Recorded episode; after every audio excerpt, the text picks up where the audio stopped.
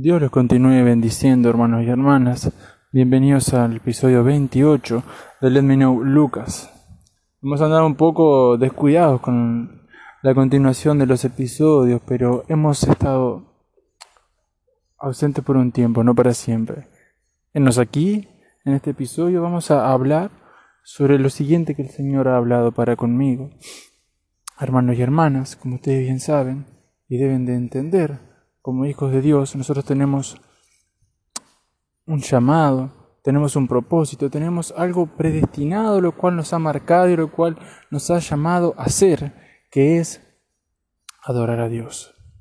Hermanos y hermanas, si usted no adora a Dios en espíritu y en verdad, usted no va a experimentar de la gloria de Dios, usted no va a recibir del poder de Dios. Para eso usted puede tener innumerables ejemplos en la palabra. En el libro de San Lucas, si usted medita en los evangelios, usted puede encontrar el caso de la mujer del frasco de alabastro, la cual derramó a los pies de Cristo, lo cual lloró con sus lágrimas, lavó los pies de Cristo y con sus cabellos los secó.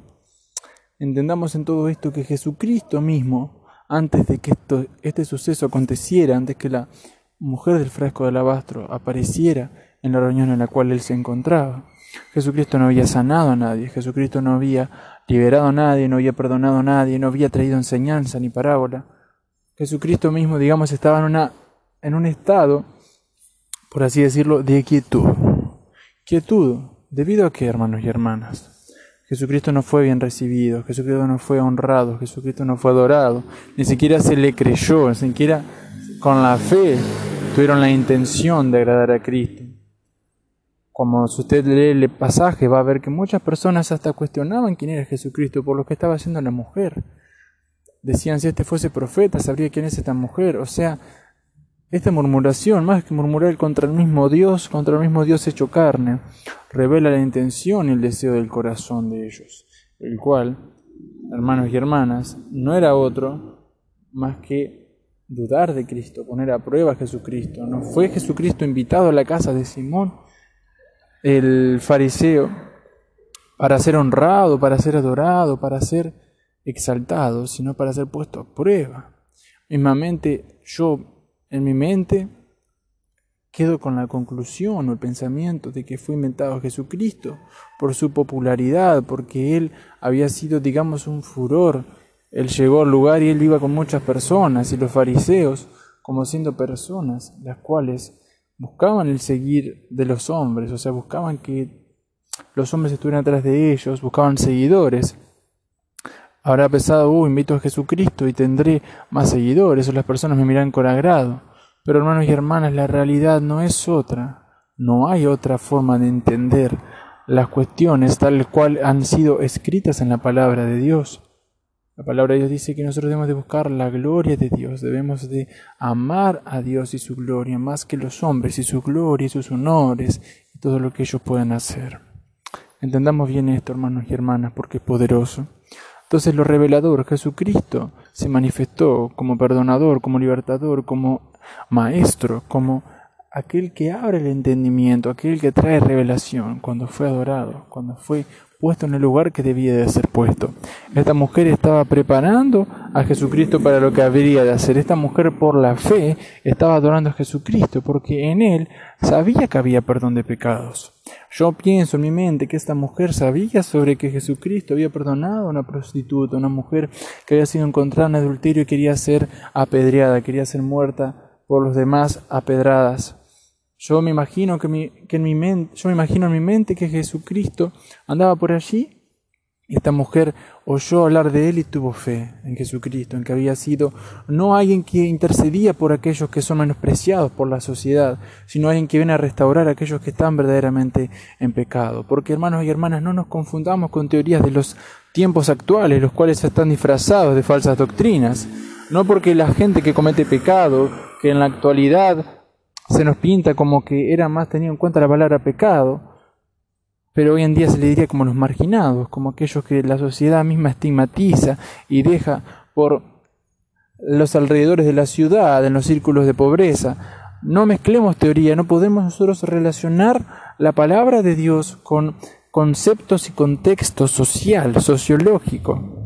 He usado esas palabras para que entendieran lo que aludo. Pude haber dicho como Bien mencionó lo sociológico, cualquier otra teoría humana, no podemos mezclar el humanismo y su raciocinio con la palabra de Dios. Jesucristo vino a buscar a los enfermos, aquellos que están en pecado.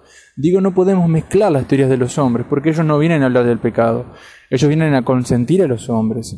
Entre tantas teorías confusas que vienen a quitar identidad, cambiar identidades, tantas teorías que han venido a confundir, a trastornar, a traer multi definiciones solamente han venido a confundir, a consentir los placeres y los pecados de los hombres. Entonces Jesucristo vino por los enfermos, aquellos que verdaderamente estaban en una situación, la cual no, no es una situación de la cual se debe dudar, decir que está bien, sino que como mismamente esta mujer, buscar el perdón de Dios, por la fe recibir aquello que Dios ha prometido en Cristo, que es, la, que es el perdón y el lavamiento de nuestros pecados. Entonces Jesucristo mismo no actuó como actuaría Disculpen la intromisión, ha habido mucho sonido aquí en, el lugar donde me encuentro. Me encuentro en las afueras debido a mi trabajo.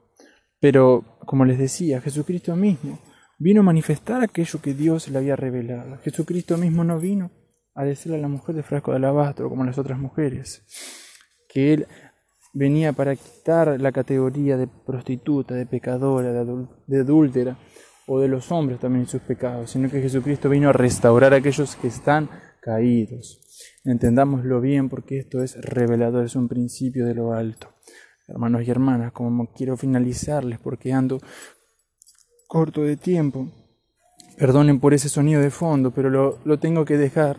Mis tiempos verdaderamente están reducidos, pero lo que quiero transmitir, hermanos y hermanas, si usted verdaderamente quiere adorar a Dios, adórelo, porque Él es digno. Si usted no adora a Dios, usted no puede esperar recibir revelación, ser usado por Dios, ser transformado, recibir entendimiento de lo alto, porque primeramente la adoración es lo que hemos sido, por lo cual nosotros hemos sido creados, nosotros hemos sido creados para alabar y exaltar el nombre de Dios. Si usted no cumple con esto, no espera recibir de Dios algo, pero no lo cumpla como compromiso, no lo cumpla como obligación, sino cúmplalo por amor, por fe por cuanto ha creído, por cuanto ha amado a Dios, usted ha recibido el ministerio y la revelación de lo que es la adoración. La adoración es nuestra unión con Dios. Mediante le, exaltamos, mediante le glorificamos. No es solamente hacer música, música pueden hacerlo hasta los mundanos, sino que es unirnos a Dios en espíritu y en verdad, así como hablaba Jesucristo en San Juan 16, perdón, 17, que era uno con el Padre. Es lo mismo, unirnos a Él en adoración en amor, en fe, experimentar y recibir como esta mujer perdón de pecados y revelación de lo que es amar a Dios.